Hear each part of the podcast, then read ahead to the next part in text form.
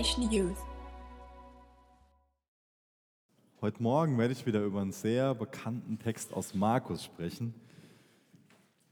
Deswegen werde ich schon mal ein bisschen präventiv äh, am Anfang euch einfach ähm, daran erinnern, dass es ähm, viel, soll ich das ausdrücken?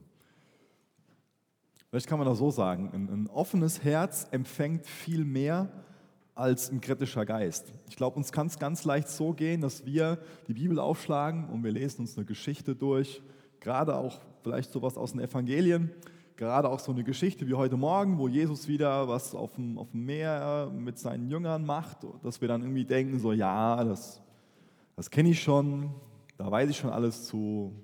Und heute Morgen geht es wieder darum, dass Jesus uns in dem Sturm begegnen will und irgendwann auch mit unseren, irgendwie in unseren Stürmen des Lebens und, und dann, wenn irgendwie wir Probleme haben, dann auch irgendwann kommt. Wir könnten so irgendwie so denken, so ja, bla bla. Aber ich bin jetzt gerade in der und der Situation und ich erlebe jetzt gerade Jesus nicht und, und ich sehe das gerade nicht, dass Jesus durch den Nebel zu mir kommt und in meine Situation hineinkommt und da was ändert. Ein offenes Herz empfängt viel mehr als ein kritischer Geist. Ich will dich einfach bitten, heute Morgen dich dazu zu entscheiden, zu glauben. Weil ich glaube, dann hat Gottes Wort noch viel mehr, Gottes Wort hat sowieso die Macht, ich habe etwas was Falsches gesagt. Was ich sagen will, ist, ich glaube, dann entwickelt das Wort Gottes noch viel mehr in uns, wenn wir mit einem glaubenden, mit einem, mit einem offenen Herzen einfach kommen. Und das wünsche ich mir für unsere Gottesdienste. Ähm, ich finde das total toll, dass wir nicht so den Hauptschwerpunkt darauf legen, dass wir möglichst schick angezogen sind und, und so ein Tamtam machen. Aber ich wünsche mir, dass wir nicht so was Flapsiges in unseren Gottesdiensten machen, ja? sondern dass das was Sakrales, was Heiliges behält. Und ich glaube, das hängt vor allen Dingen mit einer Einstellung zusammen. Dass wir wirklich im Bewusstsein da sind, wir treffen uns, wir beten Gott an gemeinsam als, als Familie, als, als Jesu Braut. Und wir haben eine Verheißung. Gott wird sich uns zeigen, Gott wird uns begegnen. Hier geht es um Gott, hier geht es um was, um was Heiliges, um was Erhabenes. Dazu will ich einfach einladen heute Morgen. Dieses offene Herz zu haben und die Erwartung zu haben, Gott will zu mir reden. Ihr dürft gerne Markus aufschlagen. Markus 6, Vers 45 ist der erste Vers, den ich jetzt vorlesen werde. Und ich werde das Kapitel heute Morgen abschließen. Es ist auch eine zusammenhängende Geschichte. Daher macht das sehr viel Sinn so. Markus 6, Vers 45 lese ich vor aus der Neues Leben Übersetzung.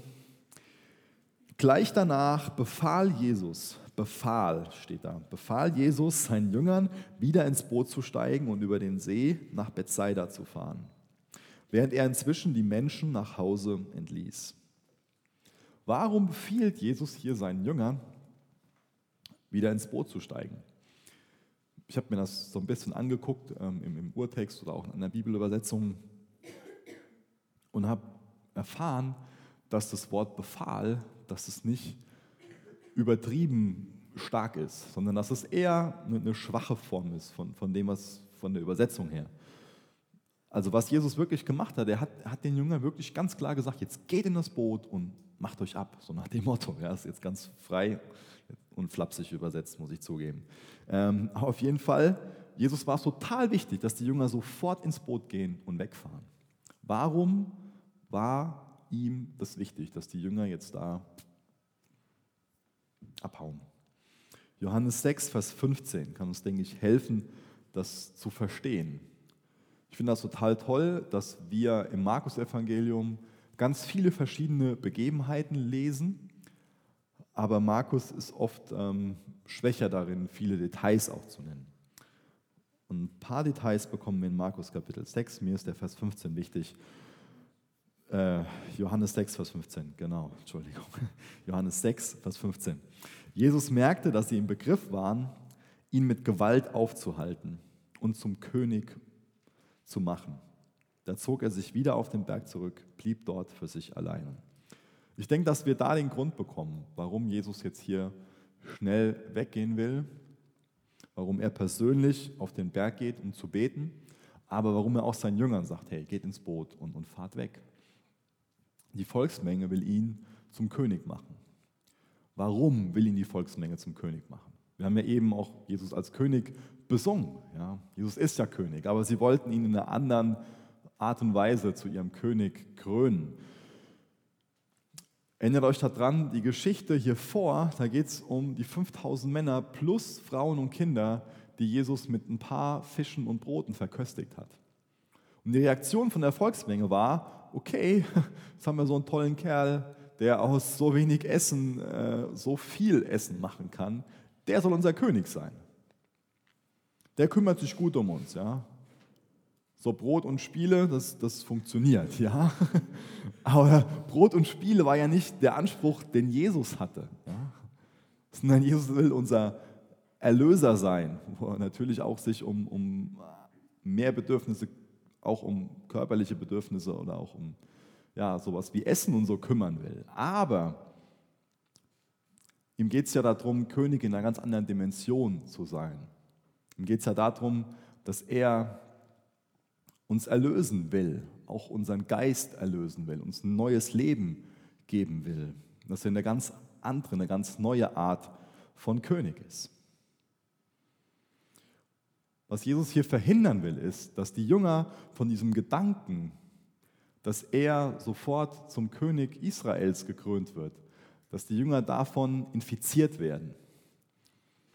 Denn das war natürlich ein naher Gedanke für die Jünger. Das hat den Jüngern gefallen. Hey, Jesus, gerade so König, dann sind wir die Prinzen. Ja? So, das sind sie so in der Thronfolge drin quasi. Ja?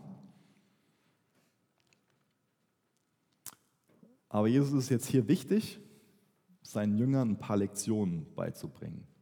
Und nicht die Lektion, wie verhalte ich mich, wenn mein Herr zum König gekrönt wird, sondern die Lektion, wie verhalte ich mich inmitten von einem Sturm, wo ich Todesangst habe.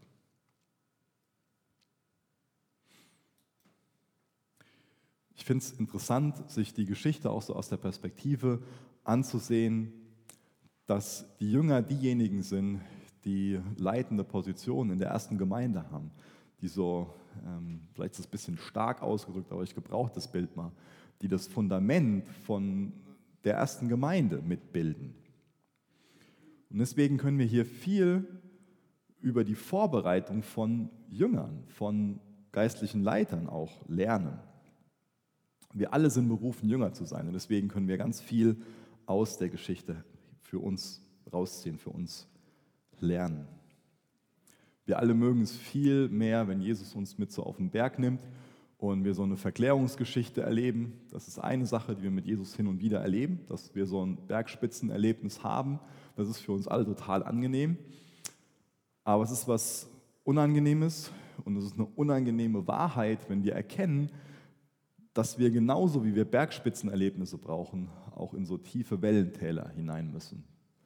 Es ist eine unangenehme Wahrheit zu verstehen und auch zu akzeptieren, dass wir manche Lektionen nur in tiefen Tälern lernen können.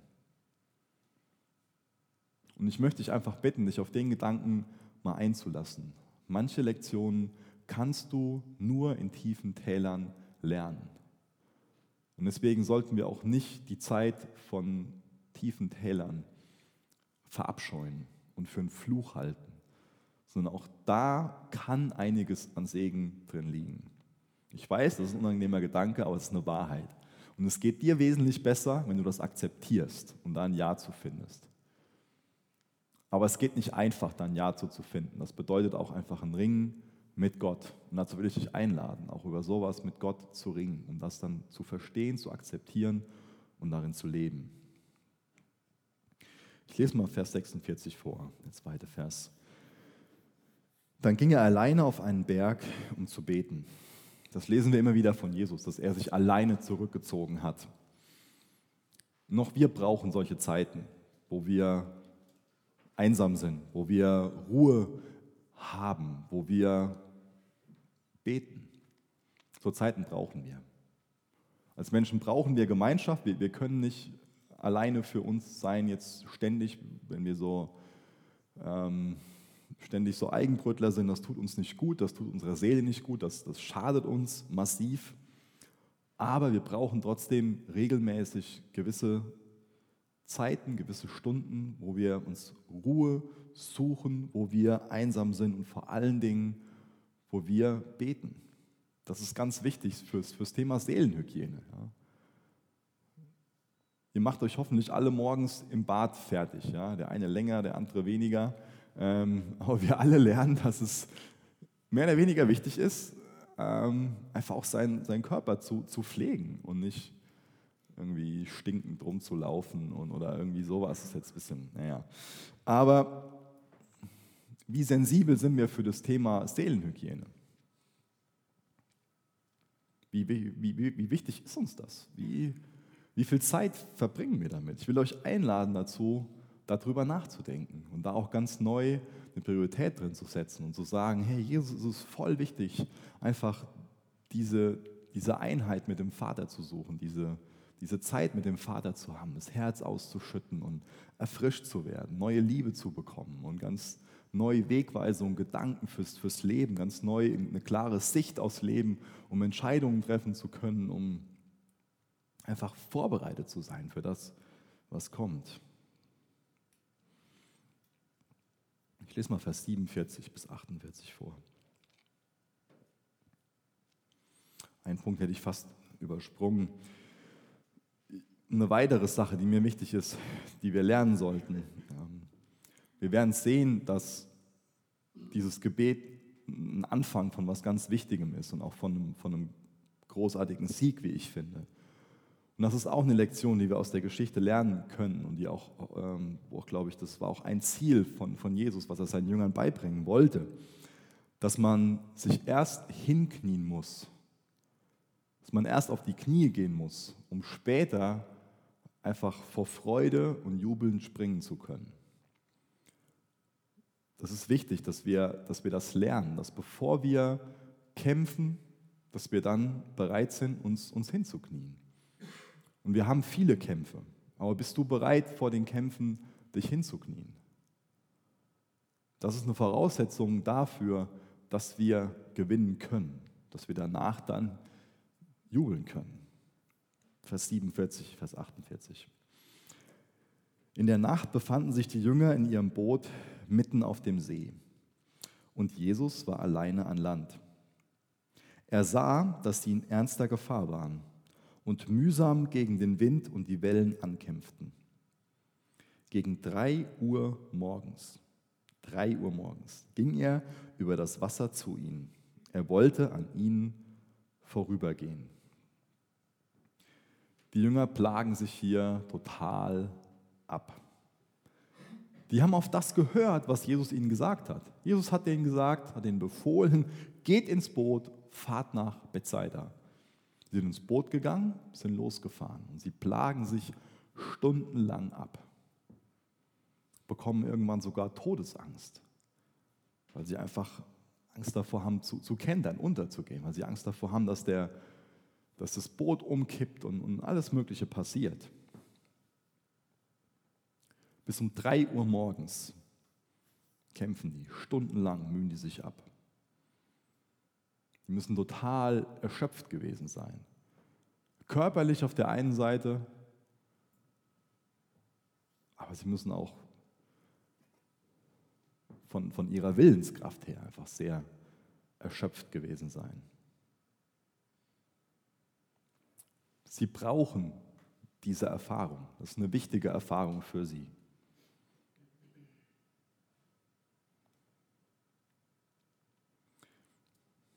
Ich habe ja eben schon mal betont, dass wir über diese Geschichte auch viel zum Thema Gemeinde lernen können, viel zum Thema Jüngersein lernen können. Wir wünschen uns oft, dass die Gemeinde einfach nur so ein Ort ist, wo einfach nur Freude ist, wo, wo Frieden ist. Und das ist toll, das sollten wir für einstehen, dass Friede und Freude da ist. Aber ich glaube, dass wir hier durch die Geschichte auch lernen, dass es auch harte Arbeit bedeutet so wie zum Beispiel gestern. Ja. Aber auch harte Arbeit im Sinne von, von, von Durchhalten und was zu Ende bringen. Harte Arbeit im Sinne von Zusammenhalten und an dem festhalten, was Jesus gesagt hat. dich darauf zu berufen und zu sagen, Jesus hat uns aufgetragen, ins Boot zu gehen und nach Bethsaida zu fahren. Und das machen wir. Egal wie jetzt gerade die Umstände sind. Auch wenn es jetzt richtig anstrengend wird. Wir als Gemeinschaft, wir halten zusammen. Wir machen das. Wir machen das mit Gottes Hilfe. Zum richtigen Zeitpunkt kann Jesus die Situation ändern. Zum richtigen Zeitpunkt kann er übers Wasser laufen und zu uns kommen.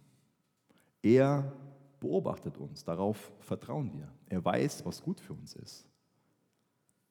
Jesus weiß, was gut für dich ist. Kannst du das im Glauben annehmen?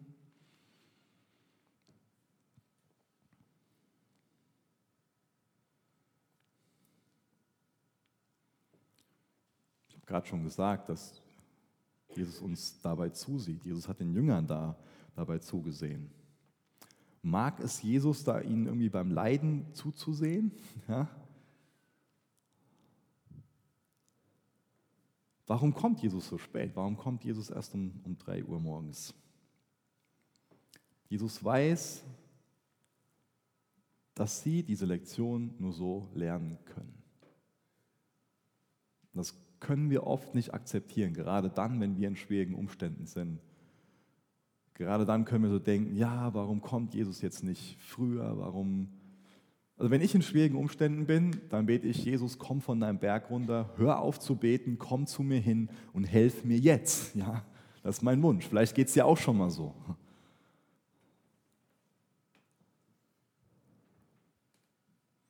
Aber Gottes Wunsch ist nicht, dass der Sturm möglichst bald vorbei ist, sondern Gottes Wunsch ist, dass er sich uns durch den Sturm offenbaren kann. Hast du das verstanden? Gottes Wunsch ist, dass er sich uns durch die Stürme in unserem Leben offenbaren kann. Und das sollte das Wichtigste für dich im Leben sein. Das sollte das Wichtigste für dich im Leben sein. Das sind, große, das sind große Worte, das weiß ich. Aber die meine ich genauso. Das Wichtigste für dich und mich in unserem Leben soll es sein, Gott zu kennen. Kennst du Gott? Kennst du Jesus? Die Stürme deines Lebens haben das Potenzial, dass du Gott dadurch besser kennenlernst. Und mir ist ganz wichtig, jetzt so kurz was dazwischen zu schieben. Nämlich man könnte jetzt denken, dass ich lehren würde, dass die Stürme des Lebens alle von Jesus kommen. Und das mache ich definitiv nicht. Ich weiß, dass ganz, ganz, ganz, ganz viele Stürme des Lebens nicht von Gott kommen, nicht von Gott verursacht sind. Was ich mache ist, ich sage nur, dass Gott diese Stürme zu was Gutem gebrauchen kann. Diese Stürme bestehen nicht nur aus viel bewegter Luft, sondern in den Stürmen ist viel Gutes, was wir mitnehmen können. Und ich glaube, es liegt viel an unserer Einstellung und es liegt noch mehr an unserem Glauben, an unserem Vertrauen zu Jesus, wie viel Gutes wir aus diesen Stürmen mitnehmen können.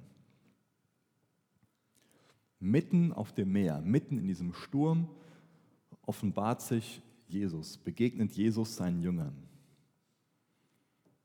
Ich habe das schon mal vorher erklärt dass ähm, die Juden damals die Überzeugung hatten, dass, dass im Meer das Böse wohnt. Mitten in diesem Bösen offenbart sich Gott.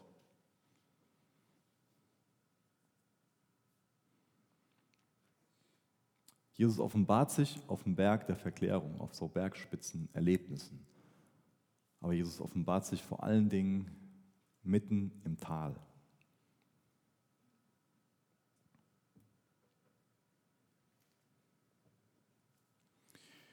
Wie verhält sich Jesus hier, als während seinen Jüngern das passiert? Das eine ist, er betet. Und ich glaube, er hat vor allen Dingen für sie gebetet. Und das ist ein Versprechen, was du genauso hast. Wenn du Jesus nachfolgst, du hast das Versprechen, dass Jesus zur Rechten seines Vaters sitzt, zur Rechten unseres Vaters sitzt und für uns betet. Das Zweite ist, was ich eben auch schon mal genannt habe, er sieht uns zu. Und das ist kein, kein Stalken in dem Sinne, sondern das ist was ganz Fürsorgliches. Es ist ein fürsorglicher Blick.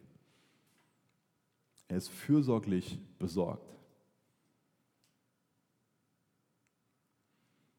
Und zum richtigen Zeitpunkt kommt er auf uns zu. Und ich finde das sehr interessant, dass das hier im, im Morgengrauen passiert. Aber da komme ich gleich nochmal drauf zurück. Denn zuallererst will ich jetzt nochmal eine, bisschen andere Dimension in dem Text erklären, die wir, wenn wir da so drüber lesen, total überlesen können. Mir ist es wichtig, nochmal zu betonen, dass Jesus durch den Text lehrt, dass er Gott ist. Das ist eine ganz wichtige Dimension in dem Text. Jesus lehrt durch den Text, dass er Gott ist. Wodurch macht er das? Man könnte jetzt ganz schnell denken, Jesus tat Wunder, also ist er Gott. Das wäre aber ein bisschen unlogisch, denn zum Beispiel der Elia oder, die, oder der Mose, die haben auch krasse Wunder getan. Waren die Gott? Nein, die waren nicht Gott. Jesus benutzt hier eine, Sprache, wodurch die Juden sofort gemerkt haben, was, was er hier für, ein, für einen Anspruch stellt oder was er über sich selbst sagt, die wir aber schnell überlesen können. Nämlich da geht es um insgesamt drei Wörter. Nämlich das eine Wort ist vorübergehen und das, die anderen Wörter sind ich bin. Wie komme ich da drauf? Warum sagt Jesus durch so ein Wort vorübergehen oder durch so ein Wort ich bin dass er Gott ist. Ja. Das will ich jetzt mal ein bisschen erklären. Da müsst ihr mal kurz bei mir bleiben, euch mal reinhängen. Ähm, und zwar zum einen lese ich mal 2. Mose 33 vor.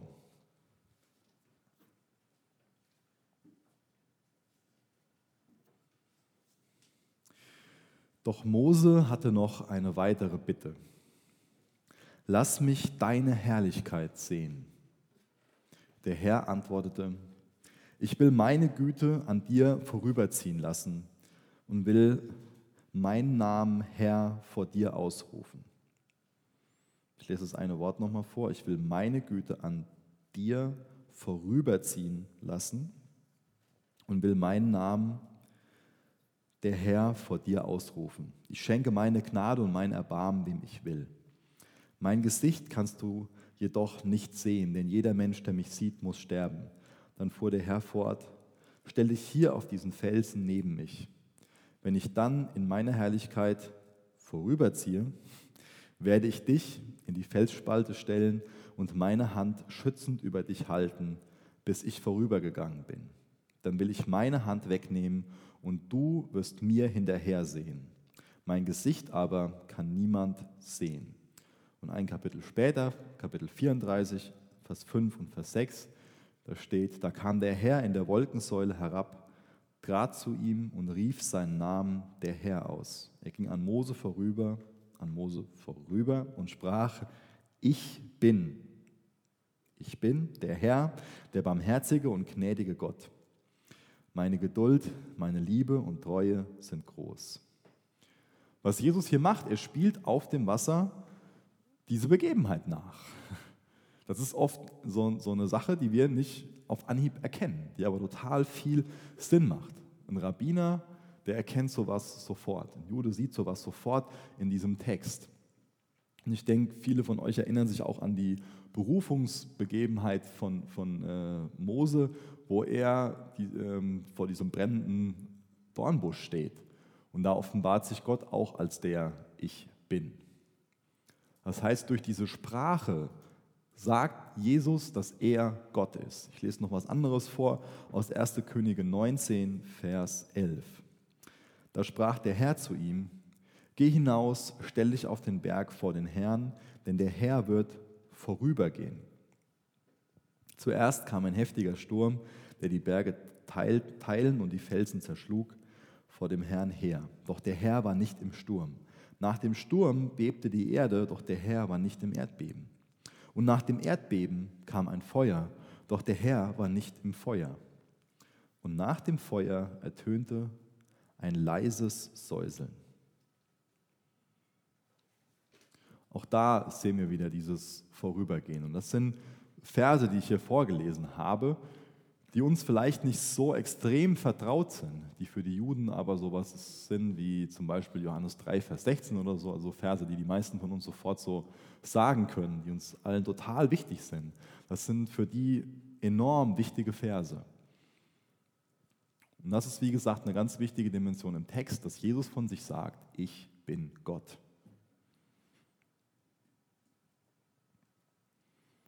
Das können wir leicht übersehen, dass er diesen Anspruch hat, Gott zu sein. Wir sehen auch in dem Text, dass die Jünger Jesus übersehen. Und deswegen will ich euch nochmal Mut machen, wirklich eine Generation zu sein, die in Gottes Wort sind. Ich will euch mal Mut machen, lest mal einfach jeden Tag mal ein Kapitel aus den Evangelien. Fangt damit mal an. Das braucht nicht viel Zeit. Vielleicht hört sich das lang für dich an, ein Kapitel, aber das braucht definitiv keine fünf Minuten. Und da haben wir alle definitiv Zeit zu. Vielleicht auf dem Handy an der Bushaltestelle morgens oder parallel, wenn, wenn du mittags deinen Salat isst oder was du auch immer isst. Naja, mir ging es nur darum, ihr könnt euch alle so einen Kopf machen. Wo habt ihr mal diese drei, vier Minuten Zeit? Und macht es nur mal für, für nächste Woche.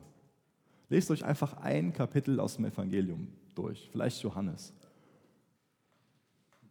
Macht das mal einfach nicht nur die Woche, macht das mal über einen langen Zeitraum, macht das mal zu einer Gewohnheit. Jeden Tag was aus dem Leben Jesu zu lesen. Und ihr werdet merken, dass wir genauso wie die Jünger sind.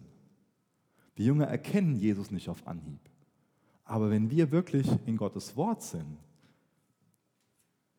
dann denke ich, dass ich behaupten kann, erkennen wir Jesus viel eher auch um uns herum und sehen, wie er im Nebel erscheint. Vers 49 bis 51. Doch als sie ihn auf dem Wasser gehen sahen, schrien sie vor Entsetzen, denn sie hielten ihn für ein Gespenst. Sie waren zu Tode erschrocken, als sie ihn sahen. Doch Jesus sprach sie sofort an, erschreckt nicht, ich bin es, habt keine Angst. Dann stieg er ins Boot und der Wind legte sich. Sie staunten über das, was vor ihren Augen geschah.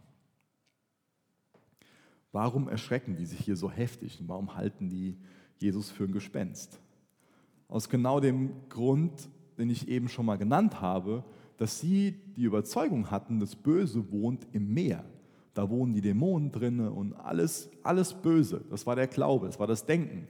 Und dann sehen die so einen Schatten vielleicht oder so eine Kontur, meine ich, im Nebel und denken, oh, da kommt ein Dämon aus dem Meer hinaus. Deswegen haben die so viel Angst gehabt. Das hat mich so ein bisschen erschreckt, im Text zu lesen. Die haben schon sehr viel Angst gehabt, als Jesus nicht da war, aber als Jesus kam, haben sie erstmal noch mehr Angst bekommen. Vielleicht geht uns das auch schon mal so. Aber das Gute ist, dass wir immer wieder dieses, dieses Erlebnis, diese Erfahrung mit Jesus machen werden, dass er uns sagen wird, ich bin es, ich bin es, hab keine Angst.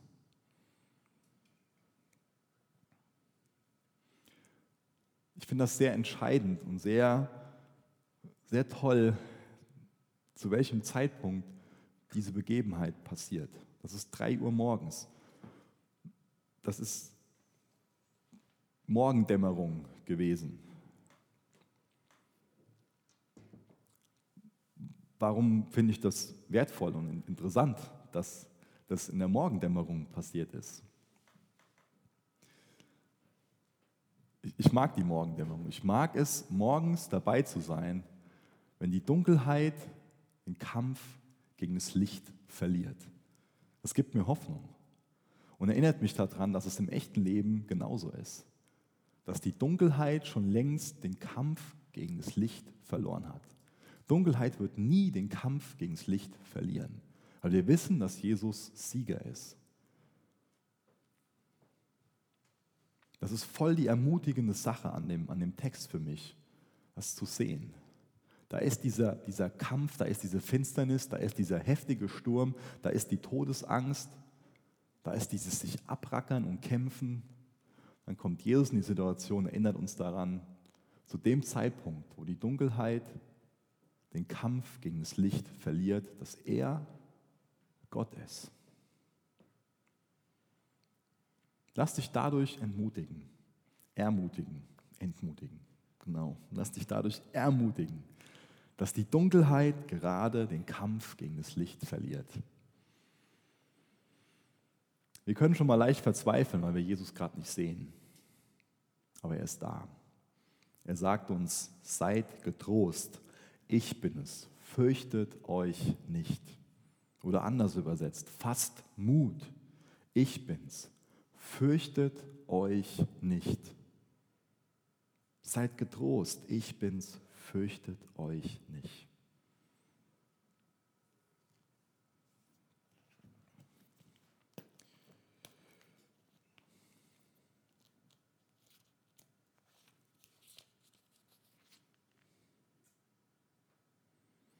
Ich lese mal aus Matthäus 28, Vers 18 was vor. Es wird oft der Missionsbefehl genannt, aber mir geht es nicht um den Missionsaspekt darin, sondern mir geht es um das, was diese Verse über Gott aussagen, über Jesus aussagen. Jesus kam und sagte zu seinen Jüngern, mir ist alle Macht im Himmel und auf der Erde gegeben. Darum geht zu allen Völkern, macht sie zu Jüngern, tauft sie im Namen des Vaters und des Sohnes und des Heiligen Geistes und lehrt sie, alle Gebote zu halten, die ich euch gegeben habe. Und ich versichere euch, ich bin immer bei euch bis ans Ende der Zeit. Ich bin immer bei euch bis ans Ende der Zeit. Das versichert uns Jesus. Lies mal Vers 42, 52 aus Markus 6 vor. Vers 52.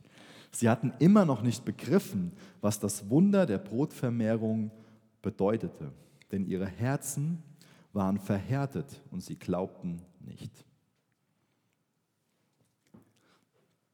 Ich finde es oft interessant, dass ich immer wieder gesagt bekomme, ja, Micha, wenn ich das miterleben könnte, was da beschrieben ist in der Geschichte, wenn ich nur dabei sein hätte können, als Jesus da aus diesem wenigen Essen, aus diesen paar Broten und Fischen so eine riesengroße Menschenmenge ernährt hat, wo er die Menschen berührt hat oder wo Menschen ihn berührt haben, den Saum seines Gewandes berührt haben und sind geheilt worden. Wenn ich das nur hätte miterleben können, dann würde ich auch glauben. Aber guckt euch mal an, was hier steht. Die Jünger haben das miterlebt und haben sie dann geglaubt? Kurze Zeit später haben sie ein verhärtetes Herz. Und da steht, und sie glaubten nicht. Ist ihr Problem, dass sie einfach bescheuert sind? Fragezeichen. Ich glaube, ihr Problem ist, dass sie einfach sehr dickköpfig sind, dass sie ein verhärtetes Herz haben. Ich finde es interessant, sich immer mal so anzugucken, wo diese, diese Sprache, diese Worte, die da gebraucht werden, wo die in anderen Stellen auch in der Bibel vorkommen. Und zwar werden diese Worte, dieses verhärtete Herz, das wird auch für den Pharao verwendet. Ja? Oder für die Pharisäer, die so weit gehen, dass sie Jesus anklagen und dass sie Jesus ermorden wollen.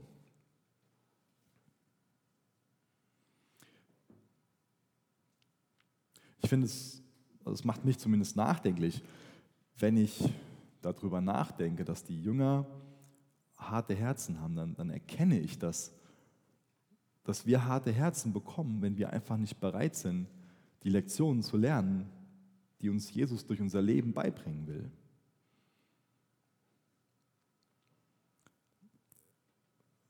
Ich habe ganz bewusst diese Einführung in den Gottesdienst so genommen und euch daran erinnere, dass es wichtig ist, dass wir ein offenes Herz haben, dass wir glauben, dass wir eine Erwartung haben, dass Gott zu uns spricht. Ich glaube, dass es sehr gefährlich ist, mit einem, wie soll ich das formulieren? Ähm,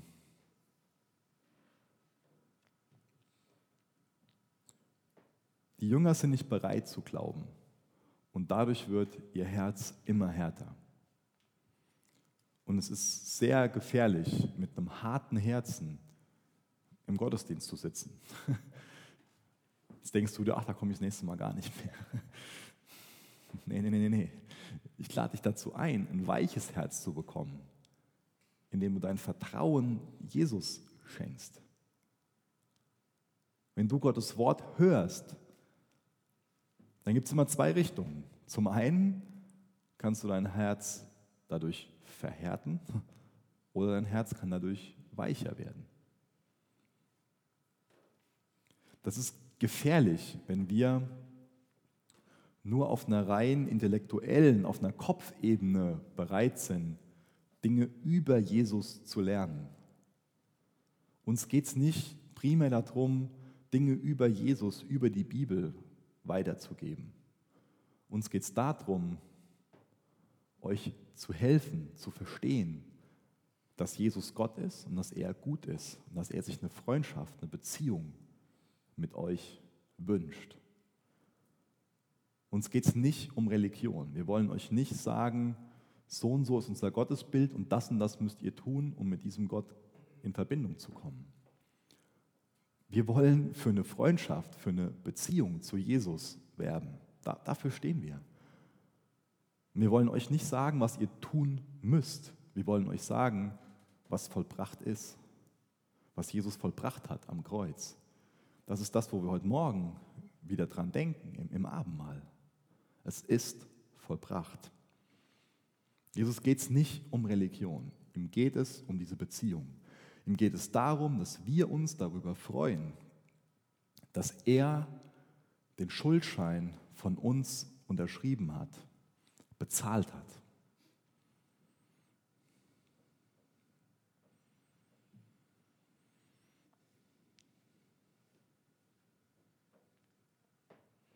Ich finde es total liebevoll, wie Jesus hier auf seine Jünger reagiert. Ganz ehrlich, wenn ich mit meinen Mitarbeitern so eine Geschichte irgendwie erlebt hätte, ich hätte dem wahrscheinlich danach gesagt, Leute, seid ihr eigentlich...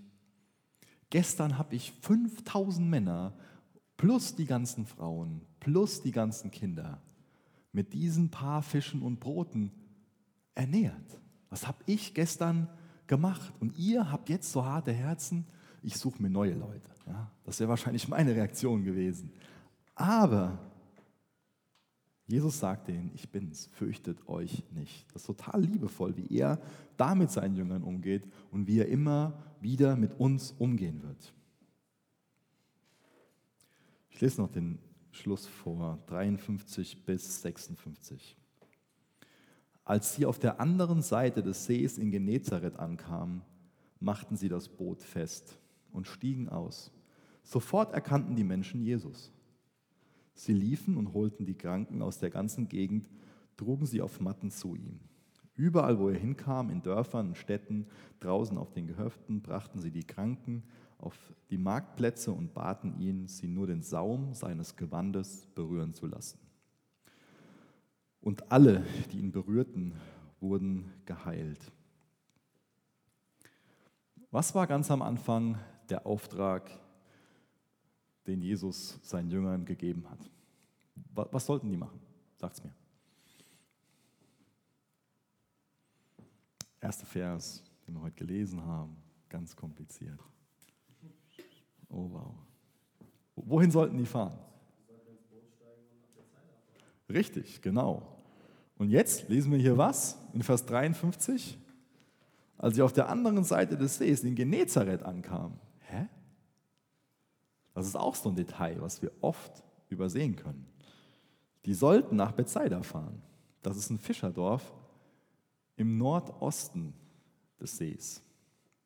Das ist der See. Da oben, also ist jetzt spiegelverkehrt. Das heißt für euch da oben ich glaube, das kriege ich nicht hin mit Himmelsrichtung, dann auch spiegelverkehrt. Also auf jeden Fall vom, vom Prinzip her geht es halt darum, Das ist der See, ja, ungefähr. Die sollen von hier nach da oben fahren und sind hier unten rausgekommen. Also einmal komplett so spiegelverkehrt. Bis dahin sind die weggepustet worden, quasi. Nicht nur quasi. Da war ein furchtbarer Sturm und die haben alles dagegen angearbeitet. Und haben sich wahrscheinlich gedacht, ja, wir wollen Jesus gehorsam sein, aber wir, wir schaffen es einfach nicht. Warum gibt uns Jesus so eine Aufgabe? Und ich bin davon überzeugt, Jesus wusste vorher, dass die es gar nicht da oben hinschaffen können. Trotzdem war das der Befehl, trotzdem war das der Auftrag. Fahrt da oben hin. Und die sind ganz unten rausgekommen. Ich glaube, dass wir oft schon mal in so Situationen sein können, dass wir uns denken, hey, das ist doch biblisch, was ich gerade mache. Ich bin doch einfach nur Jesus gehorsam. Aber warum ist Gott hier nicht mit mir? Ich will doch nach Bethsaida. Dann freu dich darüber, dass du in der Geschichte sehen kannst, was dann auf der anderen Seite für eine Frucht daraus kommt. Das sind hunderte Leute, vielleicht sogar Tausende, die geheilt worden sind.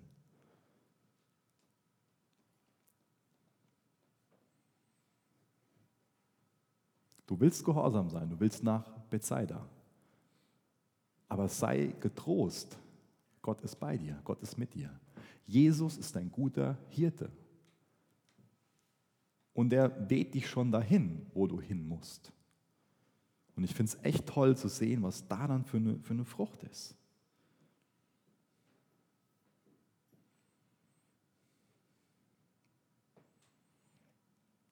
Ich wünsche mir, dass wir uns heute Morgen neu daran erinnern, dass Jesus Gott ist.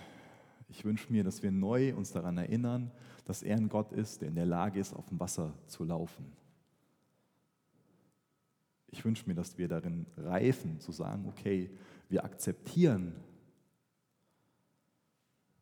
dass es auch schon mal Täler gibt. Und wir wollen alles Gute aus diesen Stürmen mitnehmen. Es ist oft hart, es ist oft schwer. Es gibt Dinge, die können uns total zum Verzweifeln bringen. Und es gibt viele Dinge in unserem Leben, schwierige Umstände, die nicht von Gott sind. Aber lass es nicht zu, dass sie nicht zumindest noch zu was Nütze sind. Und Gott kann sie zu was Nütze machen. Und das Kostbarste, was dir passieren kann, ist, wenn du durch diese Stürme Gott besser kennenlernst. Dazu will ich dich einladen, ein weiches Herz zu bekommen und wirklich zu beten, ja Gott, ich will dich besser kennenlernen in diesen Stürmen. Jesus, egal was passiert, du kannst auf dem Wasser laufen. Egal was passiert, du bist mit uns. Du siehst uns, du weißt, wie es uns geht. Du bist unser guter, unser treuer Hirte. Du hast unser Bestes im Sinn. Jesus, mach. Jesus, danke für dieses Bild, dass, dass du der Töpfer bist und dass wir der Ton in deiner Hand sind. Mach wunderbare Gefäße aus uns, die du zu deiner Ehre, Jesus, nur zu deiner Ehre gebrauchen kannst. Und Jesus, wir wollen dir bekennen, dass wir zweifeln. Du siehst unseren Unglauben und hilf uns zu glauben, Herr. Hilf uns zu glauben. Mit dem Gebet kommen wir heute Morgen. Hilf uns zu vertrauen. Hilf uns zu vertrauen, auch wenn wir dich nicht sehen, Herr. Jesus, wir wollen dich besser kennenlernen. Jesus, das ist lebensnotwendig für uns, dich besser kennenzulernen.